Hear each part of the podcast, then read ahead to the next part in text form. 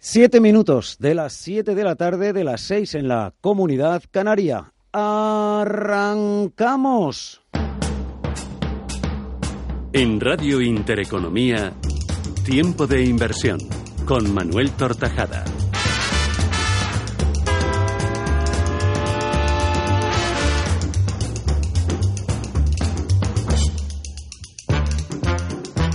¿Qué tal amigos? Muy buenas tardes. Bienvenidos a una nueva edición de Tiempo de Inversión, la correspondiente a este martes y 14 ya de enero de 2020.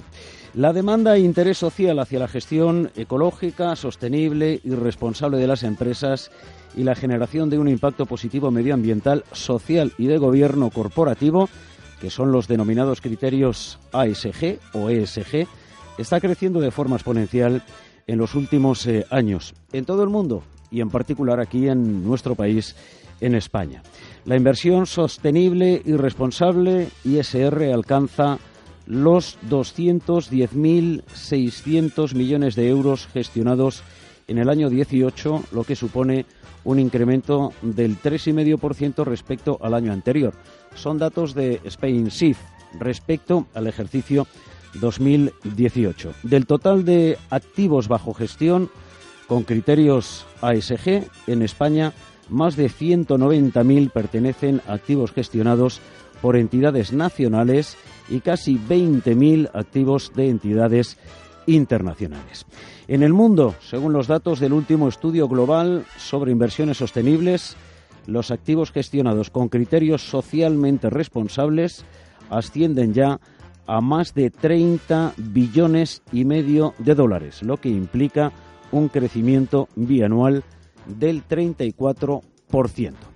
Arranca aquí en tiempo de inversión cada martes un tiempo dedicado a las finanzas sostenibles, a la inversión socialmente responsable. Vamos a ir conociendo de la mano de las gestoras, de las eh, instituciones que llevan años trabajando en nuestro país a propósito de este asunto capital eh, para todos, de las empresas cotizadas que están poniendo en el eh, mercado diferentes proyectos, por una parte medioambientales, por otra parte sociales y también de gobernanza interna, qué es lo que hacen, cómo lo hacen y para qué lo hacen. Al fin y al cabo, la inversión sostenible y responsable tiene en cuenta los proyectos y el trabajo de las empresas cotizadas. Una gestora lo que hace es crear un fondo con todas aquellas compañías que pasan determinadas metodologías en la ah, asunción de estos criterios medioambiental por una parte, social por otra o de gobernanza.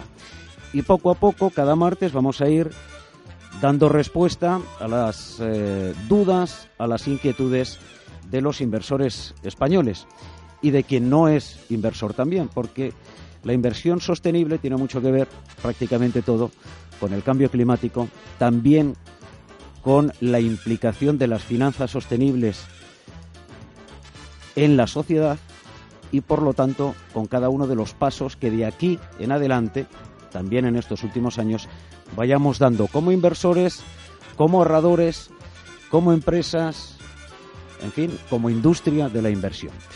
En este arranque de tiempo de inversión ISR de cada martes hemos eh, invitado, por una parte, a una de las gestoras que lleva más años también involucrada ya con eh, este tipo de asuntos capitales, como es la inversión socialmente responsable y con estos criterios ASG.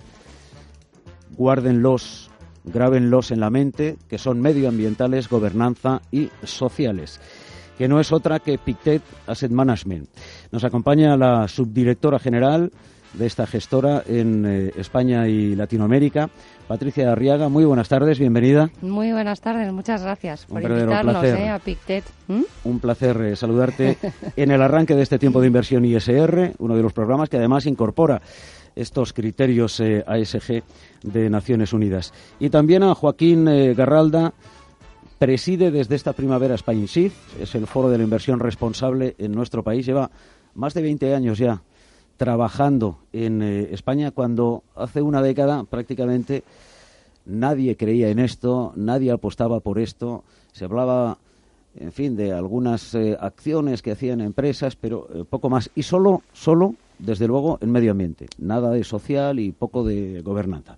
Eh, Joaquín Carralda, gracias por eh, acompañarnos también, presidente de Spain Shift. Pues gracias, encantado de estar aquí.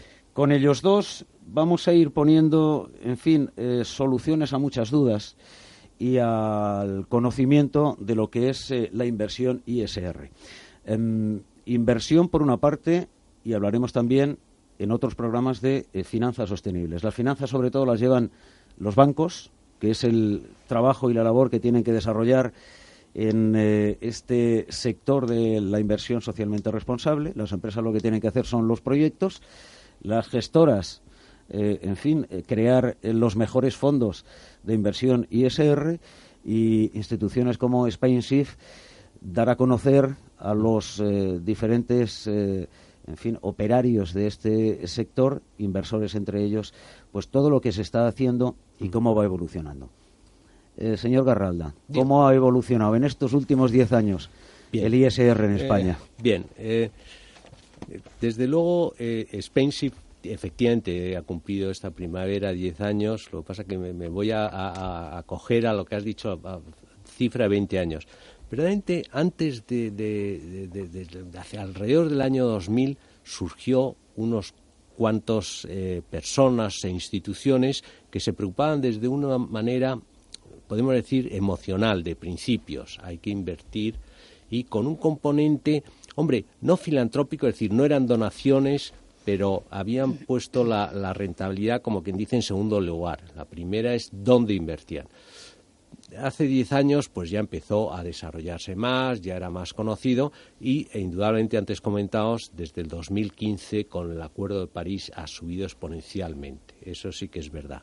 Hay varias razones, pero lo que yo sí quería eh, matizar para entender cómo ha evolucionado es que al principio había un componente emocional, de decir, hombre, pues yo quiero con mi dinero ayudar al mundo y además hay cosas que no me gustan, las armas, en fin, los, siempre los exclusión de unos sectores, pero ha ido evolucionando y ahora el mundo ISR es bastante amplio, tiene muchísimos factores que es, es conveniente conocer y distinguir. No es solo decir, bueno, pues es ser buenos, como dices, sino no, es, es muy específico. Yo creo que es muy interesante este, este programa porque va a ayudar a entender las distintas partes y por qué son distintas, que cada una tiene su razón de ser y yo creo que lo podremos hablar de, convenientemente.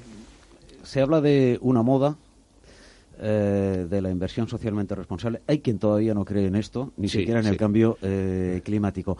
¿Cómo debe entender un inversor lo que es eh, la inversión ISR? Qué conceptos debe dominar, em, qué debe mirar y qué debe entender a la hora de tomar una decisión de inversión socialmente responsable. Perfecto. Vamos a ponernos un inversor racional y el, inversor eh, pequeño, es decir, el ahorrador. ¿eh? Entonces, el inversor racional dice, bueno, a mí me preocupa, estoy ahorrando y quiero recuperar mi dinero. Entonces hay un factor que es la rentabilidad. ¿Qué pasa con mi dinero? Eh, bueno, lo único que pasa es que también cuando está viendo los problemas medioambientales, escucha medios, de repente dice, oye, yo lo quiero y a medio y largo plazo, ¿qué pasará? Entonces se está introduciendo más para ese inversor la idea de que el medio y largo plazo es la sostenibilidad. El medio y largo plazo es que yo quiero que con mi dinero se haga un mundo mejor y que cuando me lo devuelvan pues el mundo esté bien y me devuelvan dinero también. No decir usted gracias porque ha... Por dejarme su dinero hemos mejorado el planeta. No, no, no. Entonces... Eh, usted no gana. Exacto. No, hay que ser racional. El componente rentabilidad es importante. Se ha demostrado que no es entregar eh, ser responsable es perder dinero o, ganar menos dinero, por decir, sino que es más complejo y el factor medio y largo plazo yo creo que es el que tiene que tener en cuenta el inversor cuando se enfrenta a la idea de inversión socialmente responsable. Em, muchas veces se habla de, rentabilidad. A ver, los criterios ASG, eh, la inversión eh, socialmente em, responsable em, tiene un recorrido ya de hace muchos años. hasta hace algunos Em, se miraba a la rentabilidad, pero mm, se encontraba em, eh, muy pocas veces en, pocos fondos. Eh, Patricia, como, como responsable de una de las eh, grandes gestoras, desde el año 87 mm, estáis trabajando o 97. Desde, el año 97. Desde el 97 mm. estáis trabajando con, con eh, criterios ASG, en fin, en em, se miraba la rentabilidad, pero apenas se encontraba. En estos momentos, la rentabilidad dentro de la inversión socialmente responsable está ya en muchos eh, fondos. Sí.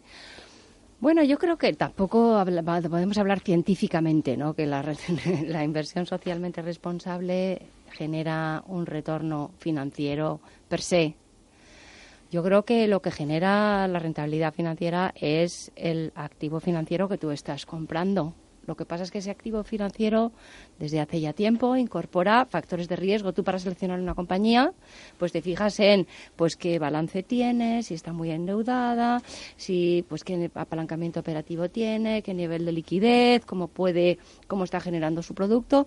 Y ahora lo que pasa es que como hay una concienciación, como decía Joaquín, de que hay que construir un mundo mejor y estamos llegando a unos límites, ¿no? Hay un acuerdo, hay una concienciación a nivel global de que no contribuir a hacer ese mundo mejor puede ser un riesgo para tu empresa que cotiza en bolsa, ¿no? Estamos hablando de empresas cotizadas, pues lo que estamos haciendo las gestoras es incorporando las estrategias que antes no incorporaban ese tipo de criterios, las estamos incorporando. Porque, claro, hay inversión filantrópica desde hace mucho tiempo, ¿no? En España, en todo el mundo, y ha habido también inversión de impacto durante muchísimos años. Y esa inversión de impacto ha dado retorno, porque la inversión de impacto no excluye la rentabilidad financiera, porque, hombre, yo creo que un inversor es lícito que además de exigir y de aunar sus intereses personales con la posibilidad de construir un mundo mejor, es lícito que exija una rentabilidad equivalente al menos al mercado subyacente que ese activo, eh, el que sea, bonos o acciones, incorpore ese tipo de criterios. Yo creo que ahora Claro, la rentabilidad viene porque se ha desarrollado una demanda para este tipo de activos. Obviamente estamos hablando de mercados de capitales, no vamos a ser tampoco aquí.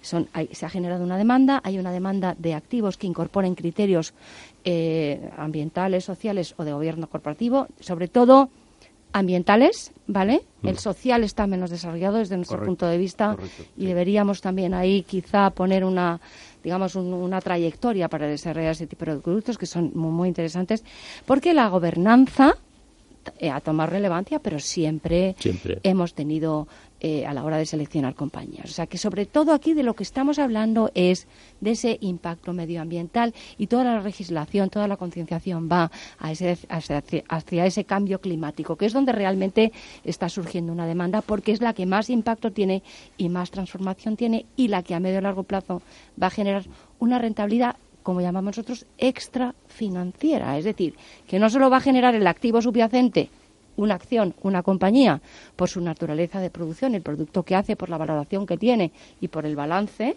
que desarrolla, sino también que esa empresa además va a tener una rentabilidad extrafinanciera porque va a haber mediciones concretas de impacto medioambiental de las actividades en la cadena de producción y en los servicios y objetos que vende al público. Es decir, interpretamos que eh, la inversión que hace una empresa sea en medio ambiente, sea social o sea en gobernanza, que son los tres criterios de Naciones Unidas para la inversión socialmente eh, responsable, lo que hace al final, por ejemplo, en un fondo que incorpora a estas compañías a través de determinada metodología y unas veces puede ser social, otras eh, medioambiental y también con criterios diferentes, etcétera, etcétera, lo que hace es reducir el riesgo Absolutamente. a medio y largo plazo Absolutamente. y de ahí incrementar también la rentabilidad. Exactamente. Exactamente, lo que haces es reducir el riesgo ahora reputacional y el riesgo de impacto medioambiental cuando realmente hay una concienciación a nivel europeo y a nivel global de que eso es un riesgo. no cuando una empresa petrolera lo sabíamos, cuando una empresa petrolera se le hacía un vertido en el mar del que sea, ¿no? Pues claro, esa empresa caía un 30% y, y te ocurría y se te pasaba en un fondo, ¿no? Ahora no quiere decir que el vertido no vaya a producirse, pero tú vas a tener en cuenta a la hora de considerar esa empresa la potencial impacto medioambiental que tiene el potencial vertido en la cotización de tu compañía. No solo a nivel de riesgo de reputación de la compañía, sino a nivel de impacto de, eh, de rentabilidad extrafinanciera por el potencial riesgo medioambiental que tiene. Es limitar el riesgo Y si tú limitas el riesgo de cualquier inversión financiera, lo que estás produciendo es una esperanza de retorno más estable y más visible en el medio y largo plazo. Que eso es lo que estamos incorporando ahora de forma más relevante por esa concienciación, ese cambio que ha habido ¿no? en los últimos años, como mm. decía Joaquín, porque siempre se han incorporado criterios, ¿no? Pero de una forma tan... Nosotros le estamos llamando la megatendencia financiera, porque como sabes, hablamos mucho de megatendencias y somos... Pues creemos que es la nueva megatendencia en finanzas, incorporar ese tipo de factores que antes no eran tan relevantes, pero ahora hay un marco de transición, un cambio, un marco regulatorio de transición energética que hay que incorporar en nuestras inversiones y, por supuesto, que también hay que financiar. Em, bueno, estábamos hablando, eh, el ejemplo que nos ha puesto Patricia, eh, de medio ambiente, una petrolera, pero la mala praxis, por ejemplo, en eh, el gobierno de una compañía también se elimina cuando, a través de los fondos, se mira lo que es la gobernanza. Quiero decir, la tercera pata, el medio ambiente, lo social y la gobernanza, que lo entiendan los oyentes, es eliminar la mala praxis por parte de los gobiernos de las eh, compañías. Sí. Y eso eh, evita y reduce el riesgo, que era lo que estábamos diciendo anteriormente. Eh, Reputacional por una parte y por lo tanto la rentabilidad va a ser mayor. No te vas a encontrar en un momento determinado con un gran problema de reputación de una gran compañía. También, no solo mala praxis, pensemos es que no tienes buena praxis que es que porque muchas veces no no no no es que hacen cosas mal sino por ejemplo por poner cuestiones de gobernanza eh, hay un argumento, depende de los países más anglosajones, que consideran que el presidente y el consejero delegado tienen que ser distintos. Eso es, una buena praxis. En otros que dicen que no, porque no es el mismo. los anglosajones lo que dicen es que el presidente de una compañía tiene que mirar más el largo plazo, el consejero delegado más las operaciones, tiene que tener una visión a más corto plazo. El presidente tiene que mirar más a los accionistas y el consejero delegado al negocio. Entonces, bueno, pues si están separados, no tienen conflicto de intereses. Si es la misma persona, pues puede tener conflicto de intereses. Pero esto es muy discutible, porque hay casos de presidentes, consejeros delegados y presidente ejecutivo que lo hace muy bien y encima si tiene un porcentaje de acciones de la empresa, pues se preocupa muy bien del largo plazo. Mm. Con lo cual, no existe una mala praxis, buena praxis. Hay mejores praxis y además con interpretación.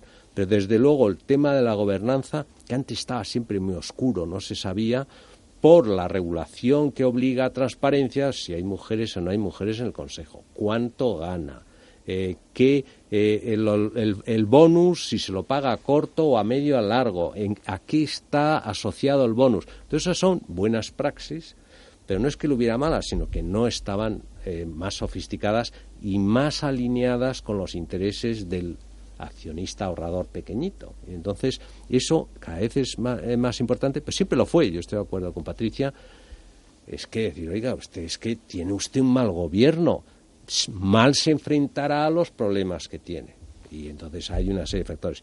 Ahora, también hay un componente cultural que dice, no, pero es que eh, buen gobierno es que tenga más del 30% de mujeres en el Consejo. Y mm. entonces dices, pues 30, 40, 10 empieza ya en el debate. Pero lo que sí es verdad es que hay inversores institucionales que, como tienen que decir sí, no, pues ¿tiene usted, logra ese criterio, sí o no? No, pues no invierto en usted. ¿Lo logra? Sí, invierto. Luego miro el balance, la cuenta de resultados, por supuesto, eso va seguro. Pero el tema de la gobernanza cada vez es más relevante porque hay eh, mecanismos, vamos a suponer que un, un alto directivo tiene su retribución variable en función de la cotización de la acción. Pues hay mecanismos para subir la cotización sin que sea algo lo mejor para la empresa. Por ejemplo, pues como muchas veces a comprar eh, sus propias acciones, hacer operaciones que suben la cotización, ellos reciben más dinero, pero en vez de dedicar ese dinero a invertir en I más D o en mejoras tecnológicas, lo que hacen es comprar. Entonces, eso es como dices tú, una mala praxis o no es una buena praxis. Em, las compañías españolas, eh, ¿qué tal se están comportando, eh, señor Garralda, con, con, la inversión socialmente responsable? Porque al fin y al cabo son ellas las que em, eh, tienen que poner en marcha los eh, proyectos. Luego se financiarán eh, a través de deuda probablemente, con bonos verdes o con bonos sociales, etcétera, a través de, de, las emisiones de mm, los bancos. y luego vendrán las gestoras y las incorporarán en función de su metodología, etcétera, etcétera en sus fondos. pero ¿cómo lo están haciendo? Tenemos 14 compañías españolas de, cotizadas en este momento en el índice más importante de sostenibilidad del mundo, que es el eh, Dow, Jones de sostenibilidad. 14. Bien, bien. Aquí, ¿cuál es el tema? Distingamos entre el IBEX 35, que tiene muchísima visibilidad y una transparencia cada vez mayor. Y, por ejemplo, en el tema ese, los presidentes ejecutivos cada vez más tienen el consejero delegado para equilibrar eso porque hay inversores que les preocupa. Bueno, esos tienen, son transparentes y esos se gestionan bien. Que hay controversias y líos mediáticos, eso no me voy a meter pero en principio se gestionan bien y son transparentes porque les obligan. Y la CNMV les mira muy detenidamente, oiga, que usted no cumple, porque hace recomendaciones, pero si no sigue las recomendaciones, explíquelo usted. Y no me está usted convenciendo. Por lo tanto, yo creo que el IBEX 35 sí. Luego vamos a las otras 100 que hay en la... Pues hay un poco la bolsa, porque el, IBEX es un índice, la bolsa es el continuo. y entonces ahí hay de todo. Y luego, si vamos a las empresas familiares, están mejorando muchísimo, porque antes el problema de la empresa familiar es que si era primera generación, pues sean los propietarios los que estaban empujando y no había conflictos, pero cuando iba a segunda, tercera, había primos, sobrinos y tal, eso era un lío. Y entonces a lo mejor había una familia que manejaba, y no es que manejaba, sino que también tenía sueldos de la empresa y los otros no. Entonces, cuando había mucho dinero, se repartían dividendos todos contentos. Pero cuando empiezan a no repartir dividendos y una familia, si tiene sueldo y la otra no, pues se enfadan.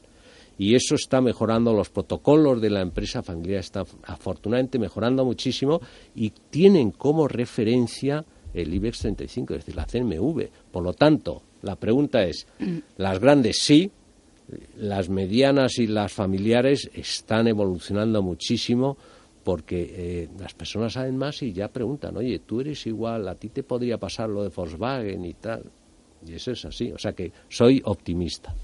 Eh, Pictet tiene muchas dificultades para encontrar empresas eh, que estén eh, desarrollando proyectos medioambientales, sociales de gobernanza para incorporar a sus fondos, porque vosotros, a través de la gestora, tenéis metodologías muy mm. distintas y muy diferentes para cada uno de los fondos que están dentro de este sector eh, de lo socialmente eh, responsable. Hacéis análisis de, todas las compañías a través de, eh, en fin, de, servicios em, externos, pero en función de cada em, fondo seguís una metodología.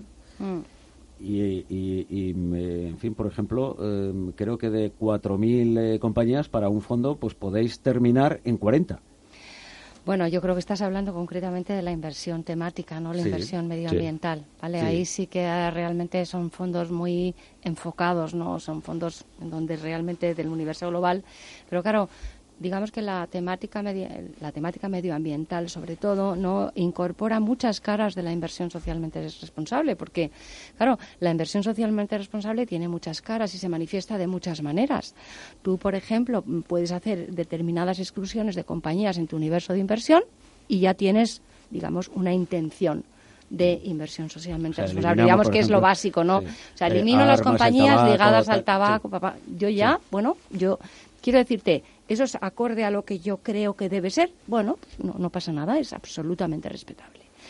Claro, en la inversión temática, nosotros, de medioambientales, nosotros hacemos exclusiones, por supuesto, pero también hacemos inclusiones, en el sentido de que manifestamos en la definición de esa temática una intención de impacto. Por ejemplo, el agua no es otra cosa que la gestión eficiente de un recurso escaso como es el agua. Y claro, teniendo en cuenta que el 75% del agua se utiliza en la agricultura, el 15% en la industria, el 10% en el, vamos, el consumidor privado, pues claro, en un recurso escaso, pues realmente todo lo que son empresas cuya intención es fabricar cosas, producir cosas que vayan a tener un impacto medioambiental positivo en el sentido de una mejor eficiencia del recurso hídrico, pues ahí tenemos ya simplemente una intención. Y eh, la intención es muy característica de la inversión de impacto, es decir, tienes que demostrar, tienes que definir en tu producto cuál es la intención, qué es lo que pretendes conseguir. Y ahí tenemos varios, tenemos agua, tenemos madera, tenemos energías limpias, tenemos un fondo global que se llama Global Environmental Opportunities. O sea, eh, tenemos esa intención, ¿vale? Y luego, claro, vas mm, haciendo un filtro, porque claro, no todas las compañías eh, tienen esa intención y esa intención no se materializa suficientemente en los beneficios que obtienen, porque si yo decido utilizar el agua como intención de impacto a través, yo como inversor, ¿no? Pues necesito que esas compañías lo que producen realmente sean soluciones que afecten a sus beneficios y que tengan impacto. Con lo cual nosotros medimos también dentro del universo de inversión que al menos como mínimo un 20% de las ventas netas o del valor empresarial de esa compañía esté ligado a esa intención, ¿vale? Y luego ya una tercera fase, digo porque la inversión medioambiental Sí, sí. Y luego ya analizando las compañías, que son unas 300, 400 al final de todo ese filtro que hemos ya hecho, exclusión, intención, pureza, beneficios, llegamos a integrar criterios ASG en todas y cada una de nuestras compañías como factor de riesgo. ¿vale? Y ahí ya llegamos a un portfolio Para que vean el, trabajo que conlleva, en este caso. Exacto. Entonces, claro, hay, claro que las hay. claro que las hay. Claro, si necesitas un portfolio, a lo mejor para esa temática de 200 compañías, pues tienes que reducir o bien la pureza, el impacto, o tienes que tener una definición de temática más diversa y más amplia que la que nosotros solemos utilizar. Mm, eh, eh, tienes dos minutos, pero todo esto, es decir, eh, el generar fondos ISR o fondos de megatendencias medioambientales, etcétera, todo lo que nos acabas de decir, esa metodología, incrementa, digamos, eh, el coste de tener un fondo para, para el inversor, reduce la rentabilidad, em, el coste para la gestora. El coste es el mismo. El trabajo, yo creo que es un trabajo de más filtraje. Es decir, tú ahora estás filtrando las compañías desde otros ángulos, con lo cual exige tener mayores ojos de cara a eliminar los riesgos inherentes que puedes tener relativo a esos factores. El coste es el mismo y, al menos, no, lo que tienes es la rentabilidad de, imagínate que estamos comprando acciones, intentas batir al índice no solo por el valor de las compañías, sino además por el impacto que genera. Es decir, estamos generando una rentabilidad extrafinanciera que puede medirse nominalmente, en porcentaje, o puede medirse en hechos concretos, que lo que nosotros llamamos informes de impacto, donde ya medimos exactamente todo el impacto que estamos teniendo en la inversión de esas compañías. Porque hay quien eh, dice, bueno, esto de la inversión eh, sostenible, responsable, eh, social, em, está muy bien, pero es caro. Eh, señor Garralda. Bien. ¿Es así o no es así? Nos vamos a ir unos minutitos a publicidad y regresamos en apenas dos. Pero dígame sí o no y luego explica. No. No. Volvemos. En un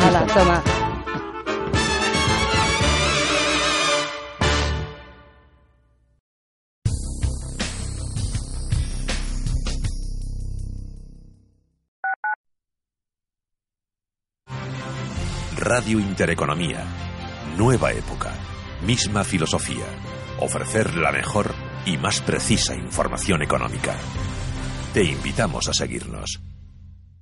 Desde 2002, el restaurante Asador Yumbe ofrece lo mejor de la cocina vasca en Madrid. La selección cuidada de los productos desde su origen y el trato cercano son señas de identidad de nuestro restaurante. En Iyumbe apostamos por una cocina en la que priman los sabores, basada en el producto de temporada y que mima al máximo la calidad de sus platos. Estamos en Madrid, en Paseo de la Castellana 172, en el 91 867 5902 y en La Moraleja, en Avenida de Bruselas 9, en el 91 490 1096. Restaurante Asador Iyumbe. Intereconomía clásica.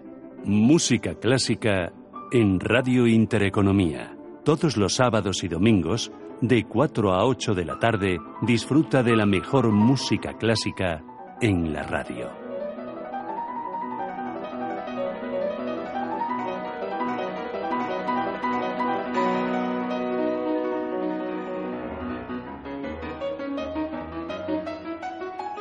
Intereconomía clásica. La música. De 12 a 2 del mediodía a media sesión. Bolsa, noticias y mucho más. Franquicias, motor, cultura, salud. Porque la actualidad no solo cotiza en bolsa. A media sesión. De 12 a 2 del mediodía en Radio Intereconomía. Con Rafael Jiménez.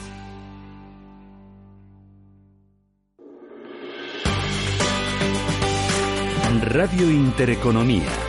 Voces de primera. Di que nos escuchas.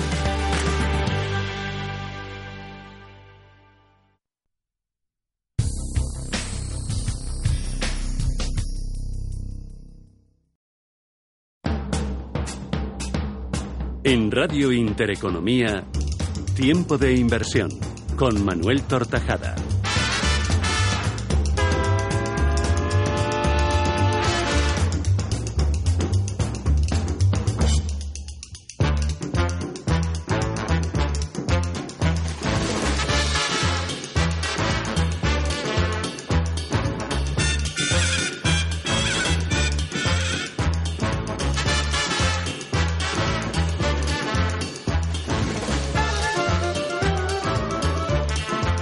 Seguimos en eh, directo, 37 minutos de las 7, tiempo de inversión en ISR, inversión socialmente responsable. Hoy con Patricia de Arriaga, subdirectora general de PICTEC Asset Management en eh, España y Latinoamérica, y con Joaquín Garralda, presidente de Spain SIF, Foro de la Inversión Socialmente Responsable en España. SpainSIF.es si quieren eh, dirigirse y ver pues todo el trabajo que vienen desarrollando a lo largo de eh, los últimos años, el trabajo que desarrollan también con las gestoras, en fin, con las compañías, eh, con los diferentes actores de, de, este sector, no sé si podremos llamarlo así, eh, sector como tal. Bien, le preguntaba si em, elevar eleva el coste eh, eh, el, em, organizar, eh, por ejemplo, un fondo con aquellas empresas que están invirtiendo en medio ambiente, en lo social o en la gobernanza, lleva un coste, como nos decía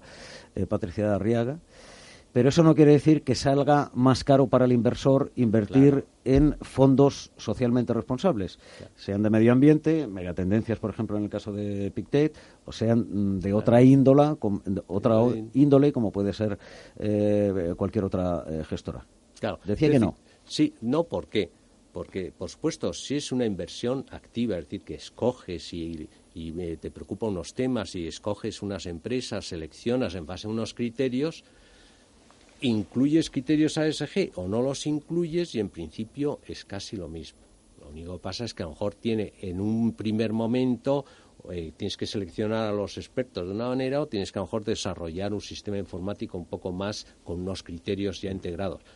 Pero luego en el manejo es, en realidad, prueba de ello es que casi todas las empresas ahora están integrando los ASG en casi todos sus productos, porque a lo mejor antes decían, no, este punto es ESG y este no. Es que ahora también en los que no lo miden, dice, oye, ¿y esta cómo está? Y si me mm. preguntan que, por lo tanto, yo creo que no es un coste diferencial. Y además, al hilo de esto estaba pensando, claro, eh, un poco por explicar lo de SpainShift, que, es muy recomendable. Pero si eh, has comentado que son los actores. Es que son cinco grupos, que es muy interesante. Y yo creo que eso es quizá lo, ahora que se llama multi-stakeholder, que siempre hay que decir la palabra en inglés, eh, es lo interesante porque no solo están los bancos o solo están las asesoras, los eh, asset managers, los gestores de, fondos, sino que también están ONGs, también están los suministradores de información y de conocimiento, como el caso de yo que estoy en el IE, que estoy como, como universidad que se preocupa de eso, y también están los, eh, los sindicatos, porque no se nos olvide que hay unos fondos de pensiones de empleo que son muy grandes y que también están también queriendo decir, oiga, vamos a invertir en qué. Y por lo tanto, al ser esos cinco grupos, cuando llegamos a acuerdos, cuando nos están preocupando, nos, nos preocupamos por investigar o por, por informar, tratamos de tener esa visión, no solo de un grupo, sino de todos. Eh, ¿Eso que nos permite? Pues cuando vamos al regulador, pues planteamos eh, por así decir, más neutrales, argumentos más neutrales, porque tenemos en cuenta todos los grupos. Y eh, es que al final la inversión socialmente responsable, pues puesto el regulador es muy importante, pero hay otras cuestiones sociales que están alrededor y tienes que incluir antes te ya eh, finalizo, eh, has dicho, y es verdad, que el tema social es el, el, más retrasado, pero no hay que olvidarlo. Y cuando nosotros debatimos en Spenship, Claro, el tema social, hay ONGs, hay los sindicatos y lo ponen, levantan mucho la mano, decir, oye, oye, que muy bien lo del medio ambiente, pero también está el tema social. Y bueno, eso irá. ¿Por qué tarda más? Porque es más difícil de medir. y más difícil de establecer parámetros de, eh, oye, pues esto es mucho CO2, esto es 1,5 grados centígrados, si no es mucho más complejo, derechos humanos y cosas de esas que son muy difíciles y ahí para el gestor se le complica la vida, porque ¿qué, ¿cómo lo integra? Hmm. Bueno, hay, hay inversiones indirectas, ¿no? Hay consecuencias indirectas de la inversión socialmente responsable que son sociales, ¿no? Pues claro, eh, claro.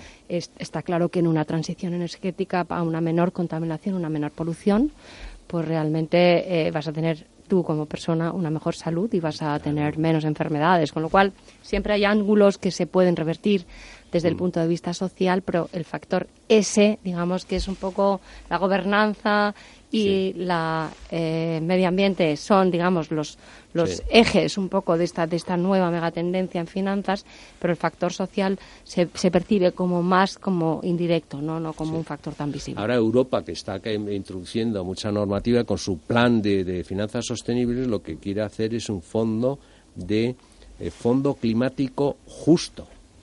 justo es para incluir el, tema social, para que no se quede solo climático, sino, o sea que eso es, en cierta medida, una asignatura pendiente, pero no olvidada. Mm. Es decir, eso está ahí y eso va avanzando. Es importante.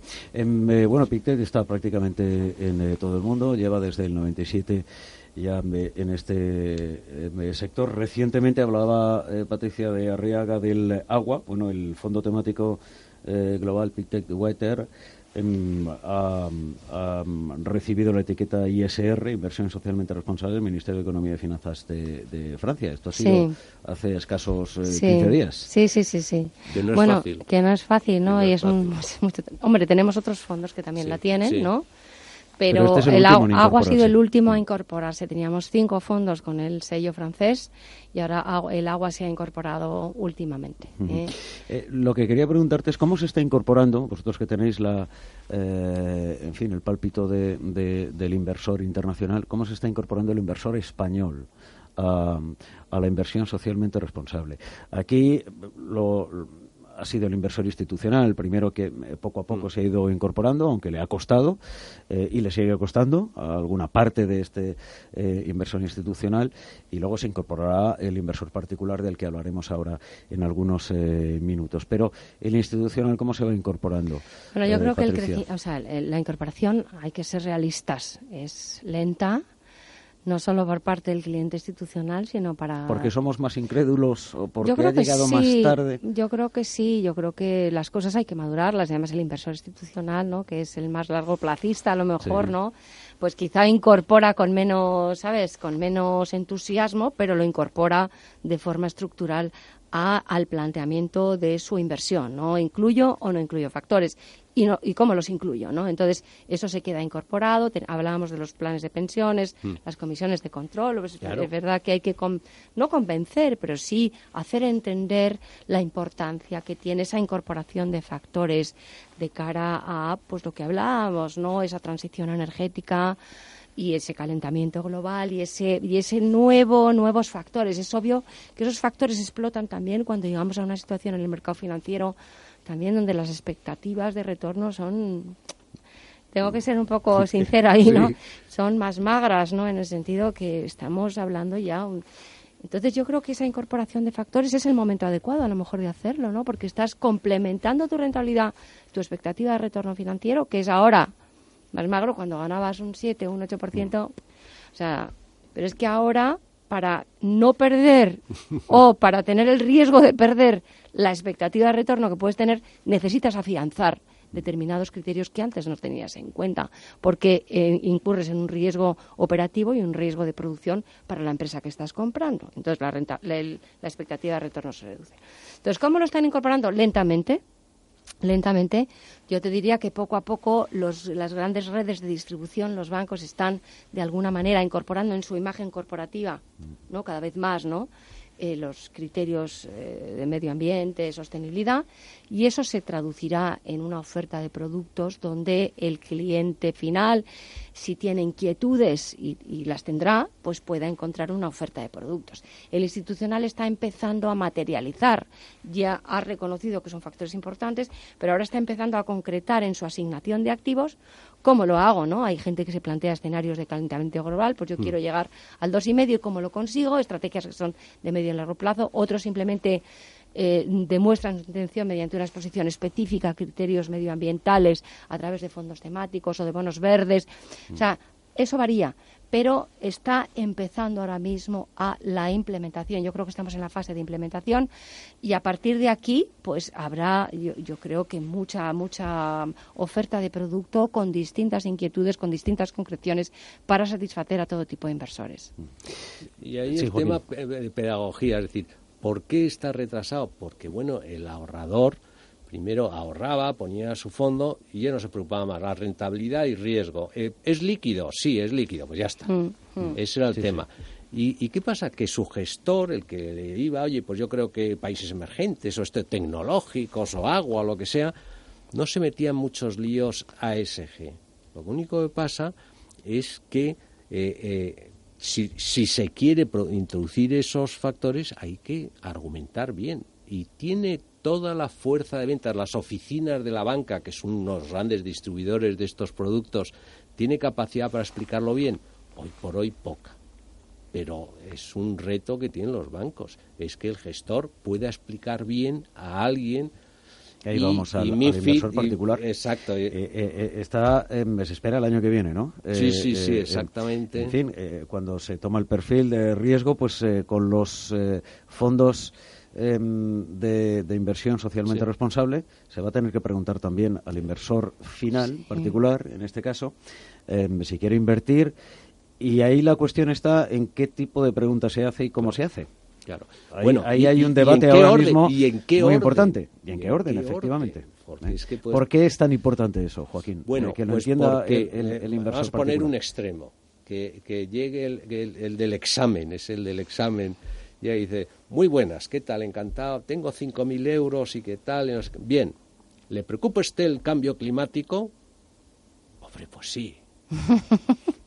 Tenemos un producto, empezamos, y ya al decir sí, ha hecho ya un marco que todo el resto de preguntas van a estar sí, pero oiga, pero es que me preocupa, y entonces va a ser que, al final ¿Qué pasa con el, el, gestor? Que dice, pues tengo tres productos de cambio climático, no se preocupe. O no tiene ninguno, y entonces, nada, eso son bobadas, en fin.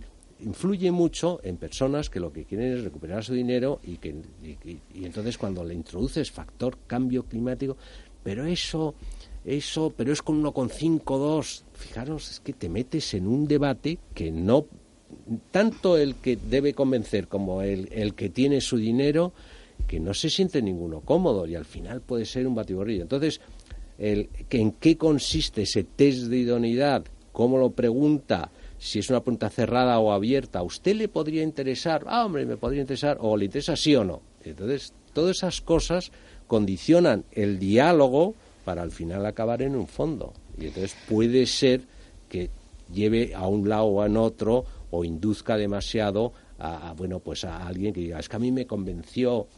No, eso, eso va a ser muy complicado, yo creo. O sea, yo creo que, bueno, lo que hay que tener en cuenta es que de aquí ahora sí hablamos de sostenibilidad, pero de aquí a 5, 6, 7 años todas las estrategias de inversión van a estar integradas. O sea, no va a hacer falta hablar de nada. Yo haría la pregunta al revés.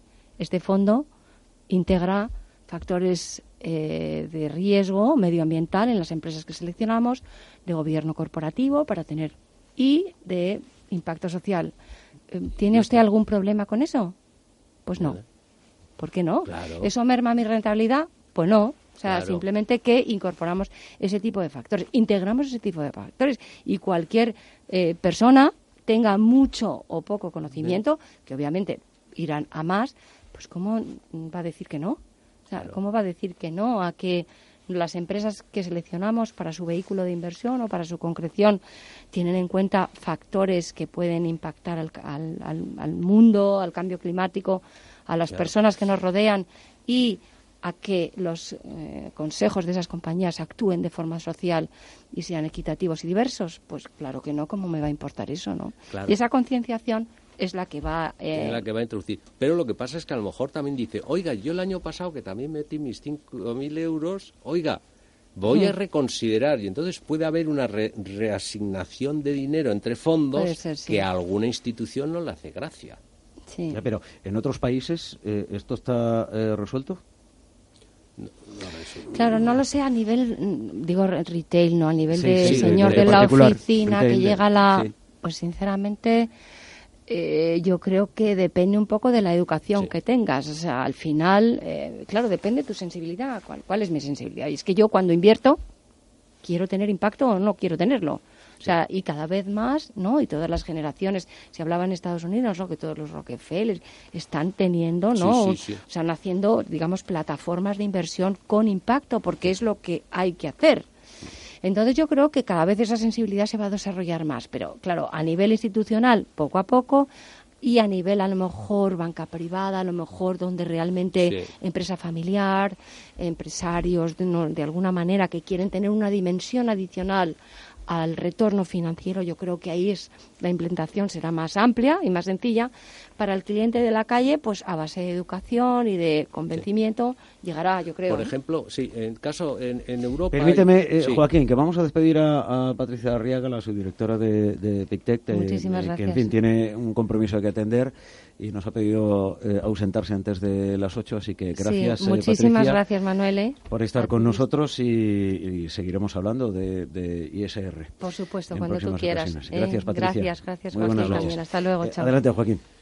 Sí, es- está datos, vamos a dar datos. Es decir, Mm. España estamos mal o bien. Bueno, en, en Europa yo creo que hay el mercado francés muy desarrollado, a nivel retail, eh, estoy poniendo retail, está muy desarrollado porque tiene una normativa que lo ha impulsado mucho.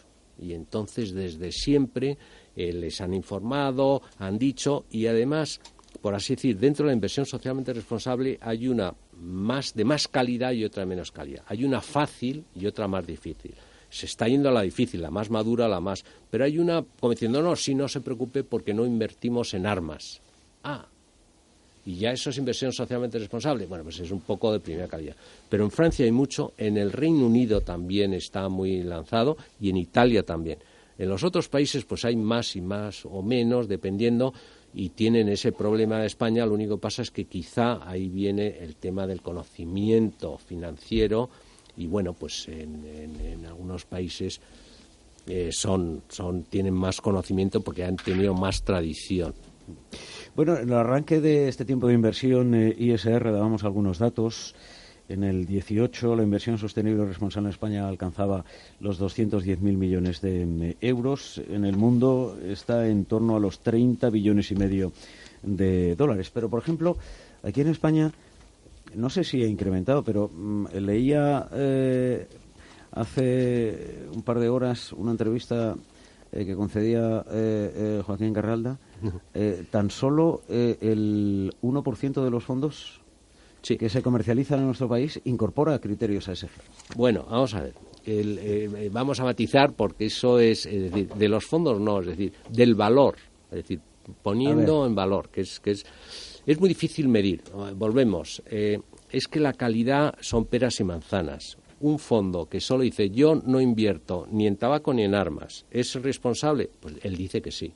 Pero luego hay otro que dice, quiero preocuparme del impacto que produzco, que es lo que antes Patricia estaba comentando. Ese es mucho más maduro y mejor. Entonces, si, eh, si juntamos los que tienen un poco de calidad, pues el 1,5-2% del total de los fondos del valor en euros, pues es de una inversión socialmente responsable. Eh, los que más desarrollados, pues a lo mejor llegan al 10. En Estados Unidos, según cómo lo midan, pues a lo mejor llega al 14, el 15% de en do- millones de dólares, que es mucho dinero, ¿eh? Es mucho dinero. Pero yo cuando decía ese, es- esa cifra es que diciendo el verdadero que es un acto volitivo por parte de un ahorrador que se preocupa del impacto que produce su inversión. Y entonces ese es pequeñito, pero está creciendo mucho. ¿eh? Y eso es, es lo importante. Y además, no solo está creciendo mucho, sino está creciendo mucho el, el, el, em, el sistema, la estrategia de inversión más madura, de mayor calidad de inversión socialmente responsable. Em, eh, nos queda muy poquito tiempo, pero en el plan financiero, en el plan de acción Sí. financiero de la eh, Comunidad eh, Europea. Europea, eh, de la Unión Europea, está eh, una cosa que se llama taxonomía. La taxonomía, bueno, eh, la, tac- la taxonomía eh, mm, es lo que se va eh, a utilizar de alguna forma para para regular los diferentes tipos de, de fondos eh, eh, mm, eh, medioambientales, sociales, de gobernanza. Eh, ¿Qué es la taxonomía? Porque... Bien, bien. Eso, eso por lo menos es una hora entera de. Pues, pues, eso, no, no, pero, voy a decir. Minuto y medio. Como vamos a tener el programa cada martes. Minuto y medio. La taxonomía es tratar de definir aquellas actividades, no aquellas empresas, aquellas actividades que son verdes. Por lo tanto, si son actividades verdes, si alguien dice yo invierto en una empresa que tenga esas actividades, pues es, será una inversión verde. Es muy fácil de utilizar la taxonomía cuando son bonos climáticos, green bonds, los bonos verdes. Pero cuando es una empresa es mucho más complicado. Pero lo que se ha dicho es, en vez de coger una empresa que puede tener un negocio de construcción, un negocio de limpieza, de otro negocio de energías alternativas, tiene varios negocios, esa empresa es verde, no verde. Entonces, va a actividades. La taxonomía es lo que va a definir actividades. Y eso es muy importante. Y va a distinguir las verdes de las menos verdes. Bueno, pues tendremos ocasión de ir conociendo. Seguro que se han quedado con muchas dudas y con, eh, en fin, eh, alguna inquietud.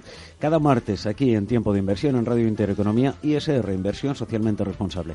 Presidente de Spain SIF, un verdadero placer. Gracias. Gracias. Hasta la próxima. Hasta la próxima.